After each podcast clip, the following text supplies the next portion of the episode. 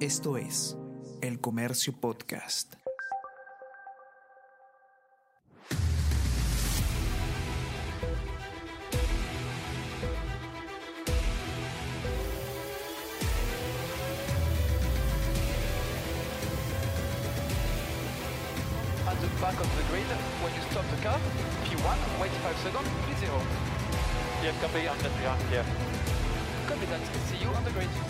Mi nombre es Daniel San Román y les doy la más cordial bienvenida a La Grilla, el podcast de Fórmula 1 de El Comercio. ¿Cómo están? Disculpen la poca voz, sin embargo estoy muy emocionado. He roto la garganta con la definición que nos trajo la carrera de Interlagos. Una carrera hermosa con una gran definición por el tercer lugar entre Fernando Alonso y Checo Pérez, que a mi parecer tuvo una de las mejores jornadas de los últimos meses, que ha logrado reengancharse con la disputa del subcampeonato de la Fórmula 1. Como siempre, la carrera tendría la em, temática habitual. Verstappen adelante y lo que pasa atrás era la diversión. Sin embargo, de manera sorpresiva, empezando la carrera en la vuelta de reconocimiento, Charles Leclerc, que había, que había clasificado segundo a la prueba dominical, abandonaría por problemas hidráulicos. Charles, Charles, Charles. La vida no es tan buena en Ferrari, pareciera indicar, y pese a tener todo para una buena competencia, Leclerc tuvo que irse rápidamente a las duchas del hotel porque el auto simplemente no llegó a la partida tras la vuelta de reconocimiento. Ha sido un año frustrante para Leclerc, ha sido un año frustrante para Ferrari. Sin embargo, la buena fortuna que tuvo es que Mercedes tampoco tendría un gran fin de semana y los puntos que alcanzó en Carlos Sainz servirían para mantener un poco del drama del subcampeonato de la Copa de Constructores. Con Leclerc que había clasificado fuera, lo que pasó fue un Verstappen salió con comodidad y tomó la punta sin ningún percance empezando la competencia. Sin embargo, en la primera curva abrió un accidente, un choque, un toque entre Magnussen y Albon con daños colaterales contra Piastri y Richardo. Un golpe que incluso hubo una llanta volando, golpeó el alerón trasero de Checo Pérez y generó que la carrera se detenga en la primera curva. Dos, em, dos vueltas con el safety car y de ahí bandera roja para demorarse 30 minutos en volver a partir con una partida detenida. La gran motivación para esta carrera del fin de semana era el subcampeonato, la pelea que viene sosteniendo Lewis Hamilton con Checo Pérez. Los buenos resultados que había tenido Lewis Hamilton en las últimas semanas hacía presagiar que probablemente se iba a acercar más y la ventaja de Checo se iba a reducir. Checo, lagunero, con problemas, observado, discutido, con el equipo mirando lo feo.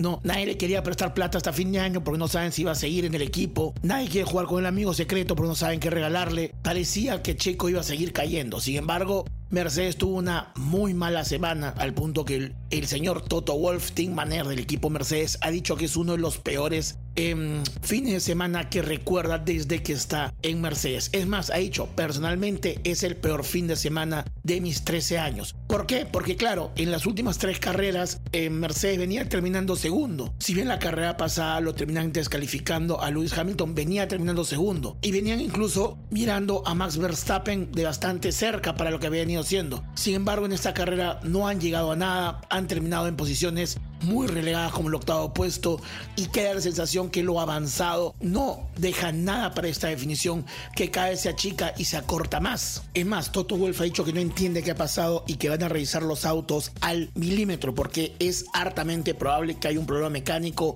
o que han configurado algo mal. Para Toto Wolf lo que ha pasado en Brasil no es explicable, no es una excusa y tienen que ver cuál es el problema porque ellos creen que el auto genera mucho más.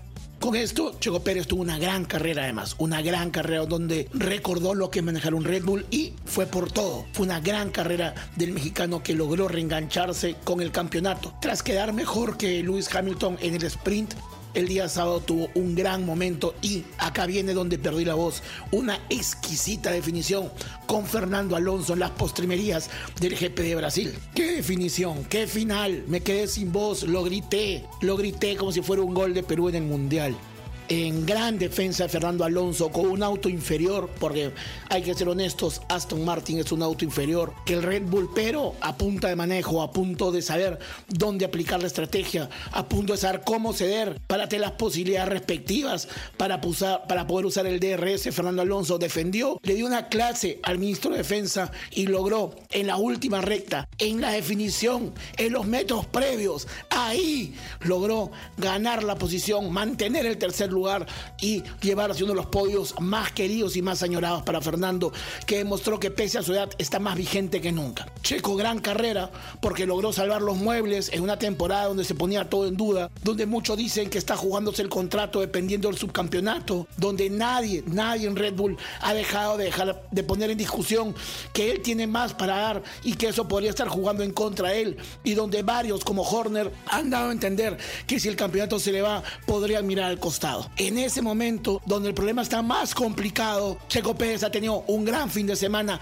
más allá de la definición que se le va el tercer puesto porque ha logrado sumar, ha logrado aprovechar el mal fin de semana de Lewis Hamilton para reconectarse con el subcampeonato de la Fórmula 1 que ya está en esta etapa de definición con dos carreras por venir. Tras México, tras el mal fin de semana de México, tras la decepción de México donde muchos esperaban que Checo gane y se convierta en el primer piloto mexicano en celebrar, Checo llegó con 20 puntos de ventaja sobre Lewis Hamilton. Un Lewis Hamilton que venía recuperando, que venía ganando, que venía protagonizando había quedado segundo en las últimas tres carreras. Sin embargo, la mala fortuna de Hamilton y el buen rendimiento de Checo, tanto en el sprint como en la carrera dominical, han logrado que esos 20 puntos hoy se conviertan en 32 unidades. 32 unidades a falta de dos carreras, donde la siguiente será inédita para todos, porque en Las Vegas nadie ha corrido. Entonces Checo recupera la ilusión y recupera la posibilidad de llevarse por fin este año sí el subcampeonato. Entonces Red Bull lo mira mejor.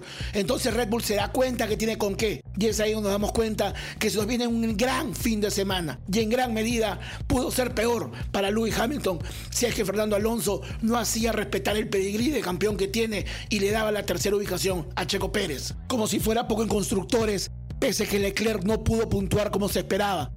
Pese a que tenía el segundo lugar y todo al indicar que iba a sumar en grande, Ferrari se ha puesto a solamente 20 unidades de Mercedes y se pone ahí, se pone ahí a pelear el subcampeonato de marca de constructores. En un campeonato que durante las fechas previas no tuvieron emoción porque vive adormecido por el capricho de Verstappen de siempre liderar. Tenemos una final donde Ferrari está a solamente 20 puntos y un Mercedes herido. Un Mercedes que ha demostrado acá en Interlagos que no tenía lo que se esperaba y que Toto Wolff se preocupa porque si se repiten dos fines de semana más, como lo de Mercedes en Interlagos, sabe que el subcampeonato se le escapa, sabe que se le va y Ferrari quiere. Entonces tenemos todavía chicos emoción. Por eso hay que dejar la voz, por eso había que quebrarse un poco, porque se nos viene una gran definición. Gracias Interlagos y un tremendo fin de semana que nos regaló la Fórmula 1, dejando y recuperando la emoción de las jornadas de cuando éramos chicos y lo veíamos junto a nuestros papás.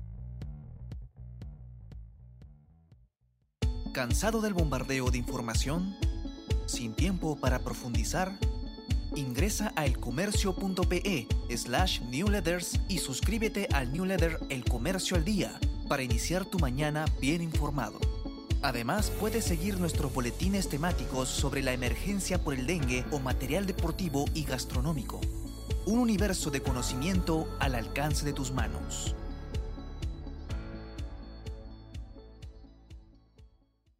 Este fin de semana no hay GP. El GP Las Vegas, el ansiado, esperado, añorado GP nocturno de Las Vegas, se correrá el próximo fin de semana, el que viene nomás. Así que esta semana no tenemos previa la carrera, pero vamos de frente con nuestra parte de vocabulario. Aquella sección del podcast en la grilla del Diario del Comercio, donde te brindamos información para que puedas vanagloriarte en demostrar a tus amigos que tú sabes más, que tienes la precisa, la caleta, la única, para que puedas quedar bien en las parrilladas dominicales ya en estos días de primavera, para que puedas quedar bien con tu suegro, para que puedas sacarle cachita a tu compañero, para que cuando tengas el encuentro de exalumnos tengas el dato que nadie tiene. Esta semana estamos hablando en la grilla, en nuestra sección de vocabulario del siguiente tema, que es lo que hace un team manager. Vocabulario F1 Tan importante como los pilotos en los equipos es el team manager o el famoso jefe de equipo. Es la cara pública de la escudería. Recordemos cuando había un tema de crisis siempre han salido ellos a salir. Binotto en Ferrari o algunos antiguos y reconocidos como Briatore en Renault. Son aquellos que representan los intereses del equipo. Manejan esta parte entre política, mediática y deportiva van a todos, son los que incluso van a las reuniones con la FIA, son los que se pelean con los comisarios, acuérdense de Toto Wolf, no, no, no, ya, eso es lo que hacen los team managers, son como el gerente general del equipo, ¿no? Es importante que dentro del equipo hay especialistas para cada rama, ¿no? La técnica, la mecánica, la aerodinámica, la comercial, pero ellos son los que representan toda la escudería en sí. Además son los encargados de gestionar todo el equipo, el entorno, em, los medios que se acercan, quienes están en el equipo, quienes caminan por Pado, quienes son los que tienen acceso a los pilotos, son aquellos que se encargan de toda la organización y son los que a veces incluso tienen que dar un paso atrás de la carrera para ver la gran figura. No pueden ser tan apasionados, por eso se le reclama a Toto Wolf que este apasionamiento le quita objetividad. Porque el team manager o el jefe de equipo es alguien que tiene que tener una mirada mucho más estratégica, mucho más alejada de la escudería y del día a día de la competencia vamos a encontrar team managers de diferentes estilos. Algunos serán más dinámicos, unos serán mucho más tirados a la gestión, unos más tendrán más conocimientos mecánicos, otros tendrán algún conocimiento mucho más estratégico o algunos incluso de gestión con la FIA. ¿Quiénes son actualmente los jefes, los mandamases, los team managers de las escuderías? Bueno, en Mercedes el más importante es Toto Wolf, en Red Bull está Horner, en Ferrari está Frederick Basur, en McLaren está Andrea Stella, ¿no? en Aston Martin está Mike Crack y así sucesivamente todos los equipos. Tienen una máxima visión, un máximo encargado que ve todo lo que depende para la competencia, desde temas tan absurdos como cómo va el diseño hasta cuáles son las estrategias. Es importante que no ven el detalle de, porque tiene una mirada mucho más macro, pero son aquellos que son los encargados de velar por el funcionamiento de la escudería. Los team managers tienen una visión integral de deporte y generalmente llegan a puestos muy importantes incluso en la propia FIA. Un ejemplo es el señor Jean Todd, que fue un copiloto en la década del 73 y el 81, pero en el 84 al 93 fue parte del equipo de Peugeot Sport de Rally fue el director de equipo, para ser específico, em, del equipo Peugeot Sport de Rally. Y tras esa buena experiencia y los títulos conseguidos en el 93 al 2008, fue el jefe de equipo de Ferrari, el team manager de Ferrari tuvo en su responsabilidad manejar los títulos de Michael Schumacher y fue uno de los periodos más importantes de la categoría italiana. Luego sería nombrado en el 2009 como el presidente de la FIA en reemplazo de Mac Mosley. Entonces hay una carrera. Los team managers suelen tener una carrera importante porque tienen esta mirada de estrategia, deporte, necesidades, conocimientos, marketing comercial, gestión de pilotos y es una pieza importante. Así que cuando los vean asustados, tensos, con sus audífonos mirando impávidos al pavimento, porque algo está saliendo mal, es porque tiene la responsabilidad de sacar adelante todo un equipo. Así que ese ha sido el dato de esta semana en la sección de vocabulario de La Grilla, el podcast de Fórmula 1 del diario El Comercio.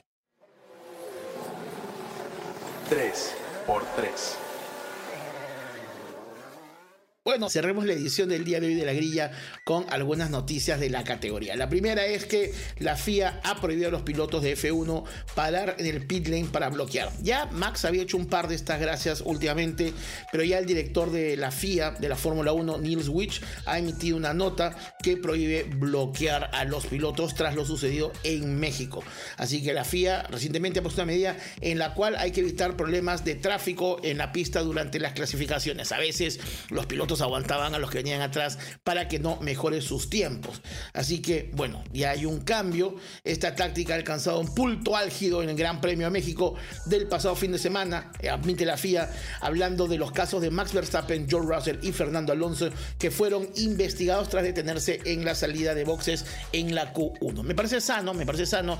Incluso se hablan de podría haber algunos cambios para la clasificación del próximo año, tal vez no haber tres tandas, sino una tanda que mueran todos, o a vuelta única pero en este escenario para las postrimerías de lo que queda de la definición del campeonato 2023, la FIA ya se ha puesto dura para generar esta prohibición.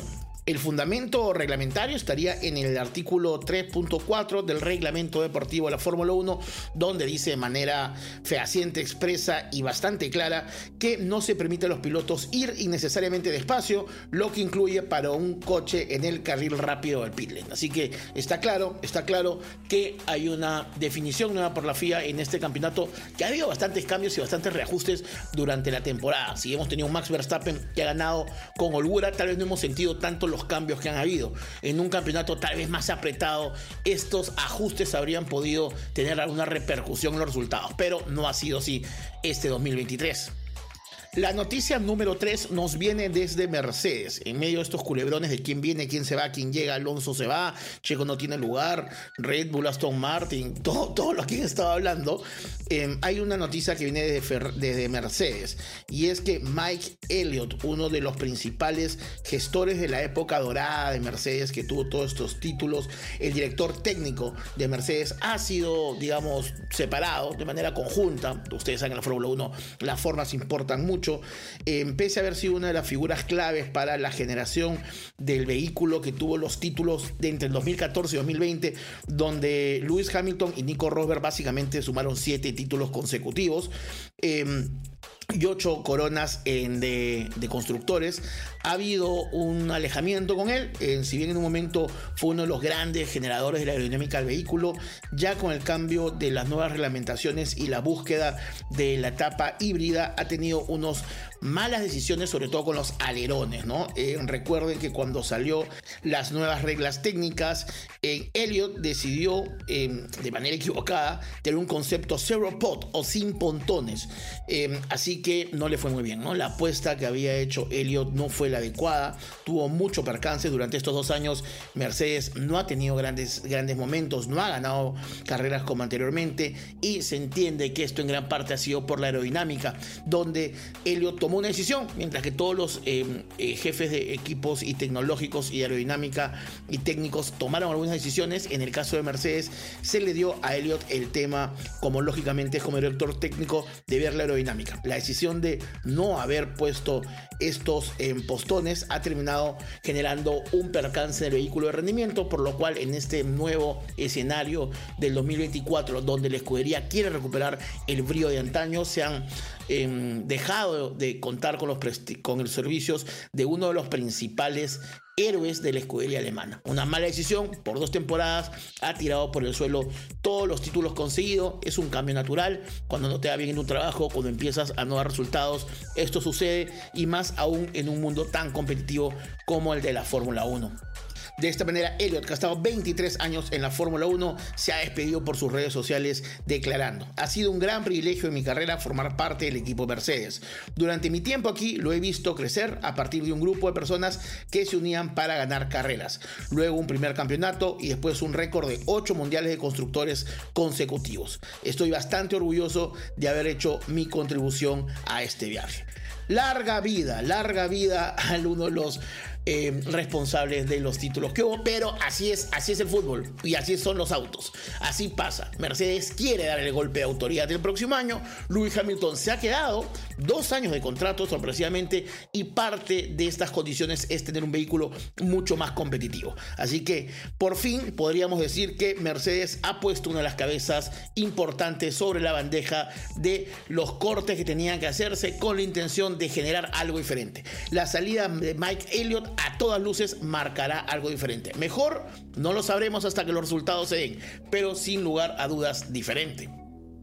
Y la última noticia nos viene como previa a lo que se viene del GP, el GP de Las Vegas, que corre un riesgo ligero. Va, la carrera se va a disputar igual. Ya han dicho los taxistas que piensan subir las tarifas de las movilidades. Ojo, ya, ya, lo, ya lo cantaron. Pero lo que es importante es que actualmente en Las Vegas hay una huelga bastante importante por los trabajadores de hoteles que se han visto, digamos, en, que han quedado sin trabajo, no por la carrera, sino por la coyuntura. Estamos hablando de un sindicato de trabajadores trabajadores de más de 35 mil miembros cuyos contratos expiraron este año y están listos para declararse en paro si no se logran acuerdos. Estamos hablando de 18 casinos que podrían tener problemas de huelga y justamente esta huelga sería cinco días antes del GP de Las Vegas. Así que hay un terror, hay un temor. Los huelguistas están reclarando sus derechos y entienden que en este momento que los ojos del mundo estarán sobre Las Vegas, es un momento para tener una punta de ataque un poco más fuerte para estas negociaciones. Eh, veremos qué pasa, veremos qué pasa. Este, ¿Quién va a entregar los tragos en Las Vegas? ¿Quién? No entiendo. No estamos yendo a Las Vegas para, para divertirnos. Lo que pasa en Las Vegas queda en Las Vegas. No, no, aparentemente no va a haber gente. Pero bueno, esa es la previa que estamos teniendo. El próximo viernes no se olviden que tendremos toda la información detallada de lo que será el GP de Las Vegas. La primera edición del GP de Las Vegas en condición de nocturno. Eh, si les gustó el podcast, mil gracias por estar escuchándonos. Por favor, valórennos en Spotify con 5 estrellas. Valórennos también en, Apple Podcast con 5 estrellas. Donde nos vean, 5 estrellas, 5 estrellas, 5 estrellas.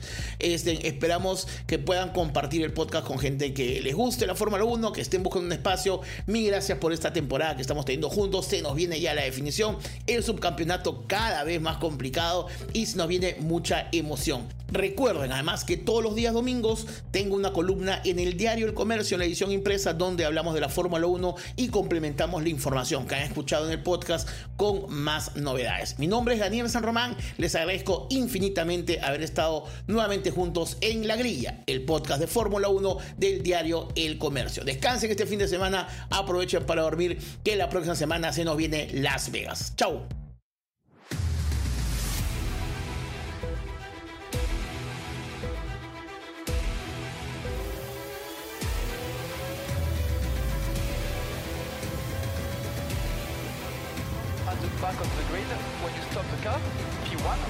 Wait 5 seconds, P0. Clear, copy, on the clear. Copy that, see you on the grid.